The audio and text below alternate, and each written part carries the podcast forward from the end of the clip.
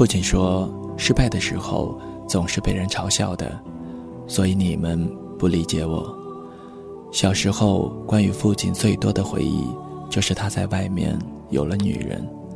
奶奶和妈妈一直在哭泣，有时候眼泪就是这般廉价，换来的是一次次吵闹。我阻止不了，所以只能默默地发誓，以后不再叫他爸爸。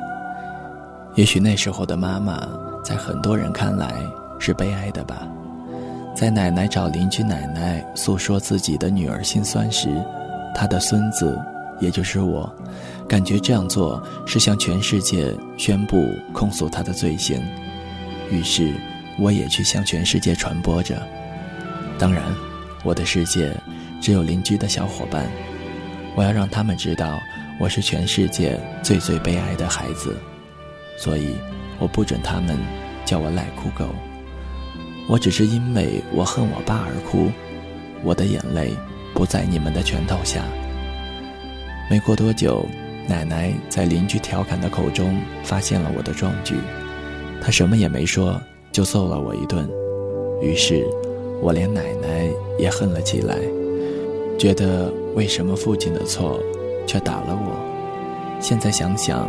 也许我应该恨自己，恨自己为什么没有认真听课，老是在课上想自己当上葫芦娃之后选哪个能力才好呢，而没有听到老师讲“家丑不能外扬”的典故。也许真的像有句话那么说，人到中年就会越来越顾家。随着年长葫芦娃离我而去，我的英雄回到现实，这时。我逐渐发现，父亲其实没有自己想的那么坏，因为他懂得好多好多，坐过飞机，去过好多国家，会修所有的家电。这时的我开始讨厌妈妈，因为她什么都不懂，她只会打牌赌钱，只会在全班只有一个人及格，我只差一分及格的情况下揍我一顿。初中存于少年与青年之间。那时的自己有很多梦想，梦想自己快点长大，有一天能像父亲一样有渊博的知识，可以喝酒到天亮，对着自己的酒友吹牛自己读过的大学、国际形势、自己在外的趣事。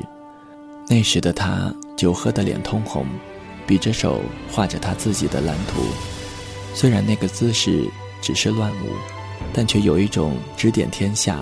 挥斥诸侯的霸气。中年的他处处透露出一股偶像的气息，于是我处处的效仿父亲。作为一个班长，领着同学们在学校对抗各种恶势力，享受别人崇拜的感觉。每每做事，总是学着父亲的样子思考，装作大人般与别人称兄道弟。我与父亲的交流不多，很多都是他说我听。尤其是喝酒时，因为当父亲吹过牛之后，就会醉得一塌糊涂。我爷爷只能美美的骂：“当初就不应该叫你妈招他进门，家里又不是没酒，没必要每次都在别人家喝醉。”父亲醉的丑态是很难看的，也许这就是他那时唯一的缺点吧。高中《屈原传》中有一句：“众人皆醉我独醒。”众人皆醒，我独醉。我高中的时候，他放弃城市中的职位高薪，回到这座闪耀下的小乡村。他没有说回来的理由，只是每每有人提的时候，他总是欢笑地说：“给别人打了一辈子的工，老了想回家发展。”只有我知道，他喝醉酒时提到外面，总有点不甘与落寞，总会对我说。做的再多再好，还不是人家一句话。回来之后，他没有再做电工，因为他说他的工具留在了城市，留在了那一片战场。他只是默默的叫人帮他盖起一座养殖场，然后一心投入其中。第一年，养殖场挣了很多钱，他的脸上有了久违的笑容。那晚，他喝得大醉，说了很多话。只是一提到电工，他就沉默了。后来的几年，我的学业逐渐沉重，每每回来，他只是匆匆的吃完饭就走，只是和我说家里不要管，好好的在学校学习。一天，妈妈说：“我去你们学习食堂工作吧。”一来我和你爸不适合两个人待在一起，总是会吵架；二来顺便照顾你。慢慢的才知道，没经验的他把养殖场扩大经营，最后厂里各种病毒横行，场外水灾泛滥，养殖场只剩下他一个活物。那个星期天，他一个人坐在养殖场，我远远的就发现了他，糟乱的头发脏得发黄。一件破旧的衣服挂身，近了看着他满是细小伤疤的双手，拿着廉价的烟在那里抽着，双眉紧皱，看着城市的方向发呆。我轻轻地喊了声“爸”，他连忙换上笑容说：“今天叫你来是帮我把路铺一铺。”他工作的时候没有像以前那样谈天说地，只是沉默着，沉默着到气氛尴尬。这时的你为了打破尴尬，说：“我去拉水泥去了，你休息一下。”我坚持和你去，你没有办法，只能带我一起。拉着车到了桥头，有人修路，你过去说：“兄弟，你们挡我路了，现在帮我运水泥的车过不来，你看能不能从你们这拉几包水泥过去？”你说的是这般理直气壮，在我目瞪口呆的吃惊中。你没等人家同意，就把水泥往车里装。太阳落山，我问你：“爸，我们都做好了，水泥怎么还没有来？还要换人家呢？”你沉默一下，尴尬地说：“我们做完这就回去吧，大人家的事你不要管。”说完，你只是猛低着头做事，而我已经猜到你不会换人家的水泥。也许这就是胖子说的。空手套白狼吧，胖子那贱人在这一定会很佩服你吧？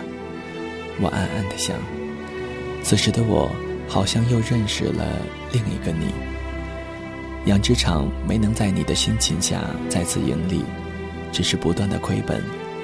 在巨大的压力下，你不断的喝酒，不断的醉酒，到了最后，村里没有人再围着你转。没有人愿意和你喝酒，醉酒的你没人理，在冰冷的夜晚里睡在草地上，醒来默默地回去养殖场做事，有时会自己走回去，但却摔得满身伤疤。于是，此时的你成为了别人的笑话，你的谈天论地也像是一个傻子一样变成了吹牛，于是全家人都为你的任性买单。过年被人追账，出门遭人嘲笑，你的脾气更差了，不断的和妈妈吵架。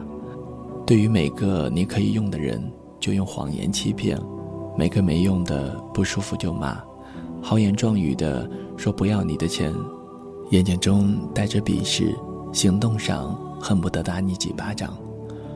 我恨，我恨你为什么这般不争气，恨你为什么这么输不起。恨你为什么把好好的家拆得支离破碎？你一年来最高兴的事情，也许是我和妹妹考上大学。考上大学的我，也自以为高你一等，因为所有村里的人不再因你鄙视我，而是把我像你当年一样供了起来。因为此时的你依旧是个失败者，身子更加虚弱佝偻。大学第一个暑假回来那天，去到了养殖场，老远的闻到一股酒味儿，毛毯盖着你赤裸的身子，就像盖着一根柴火一样。养殖场乱乱的，猪全部都跑了出来，我只能默默地收拾你一个人狂欢后的残局。去年的我，也许是伤你最深的吧。我在朋友面前用冰冷的语言讽刺你。然后你还在帮我笑呵呵的陪朋友，然后我更生气了，我气，我怒，气你的不争，怒你的如此淡定。后来才知道你去养殖场哭了，一夜未睡。然后第二天献媚般的和我打着招呼。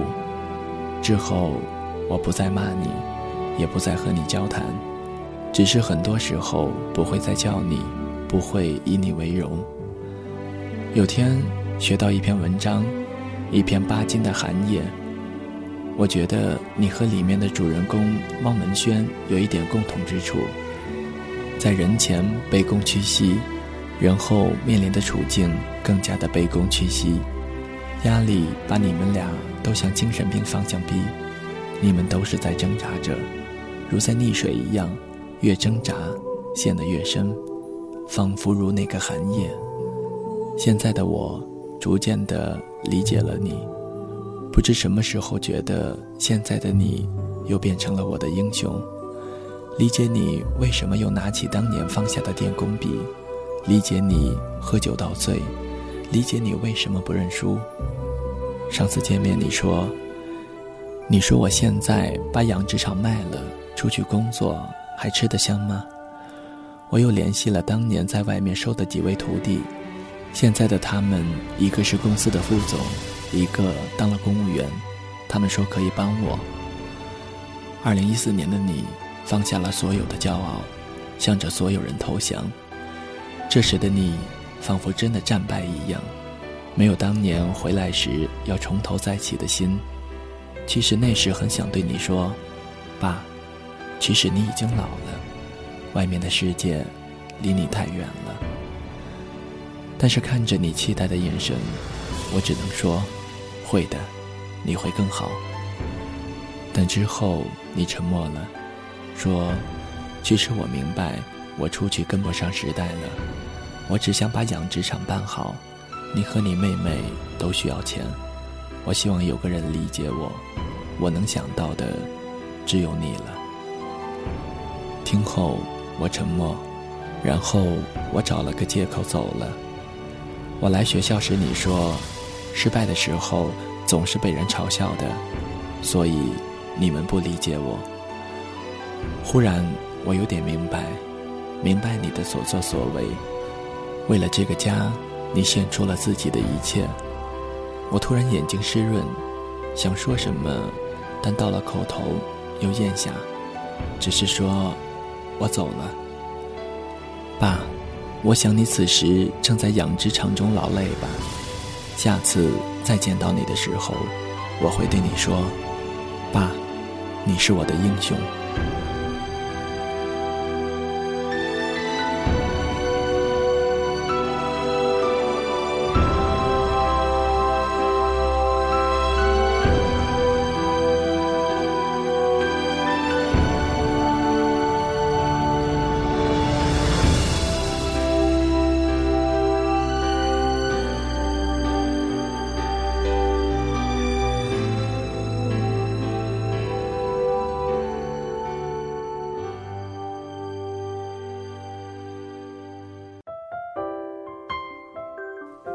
谁的声音清唱婉转流年？